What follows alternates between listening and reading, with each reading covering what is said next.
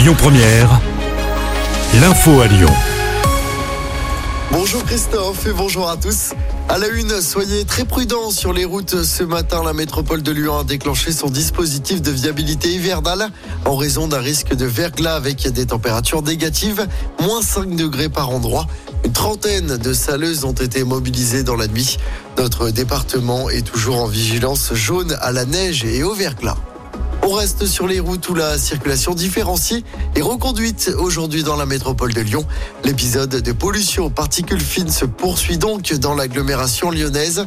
Conséquence, seuls les véhicules équipés d'une vignette critère 0, 1 ou 2 sont autorisés à circuler dans la zone à faible émission.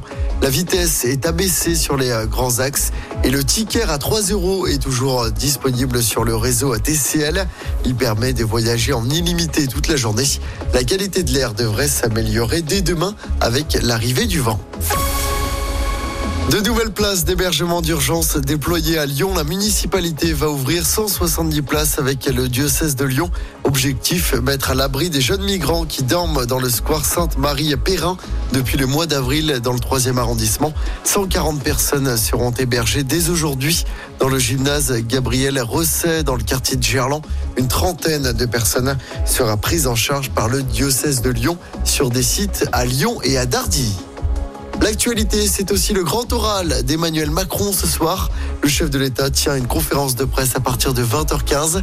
Cette initiative s'inscrit dans le cadre du rendez-vous avec la nation annoncé par le président après une année 2023 difficile marquée par la réforme des retraites et l'adoption au forceps du projet de loi immigration.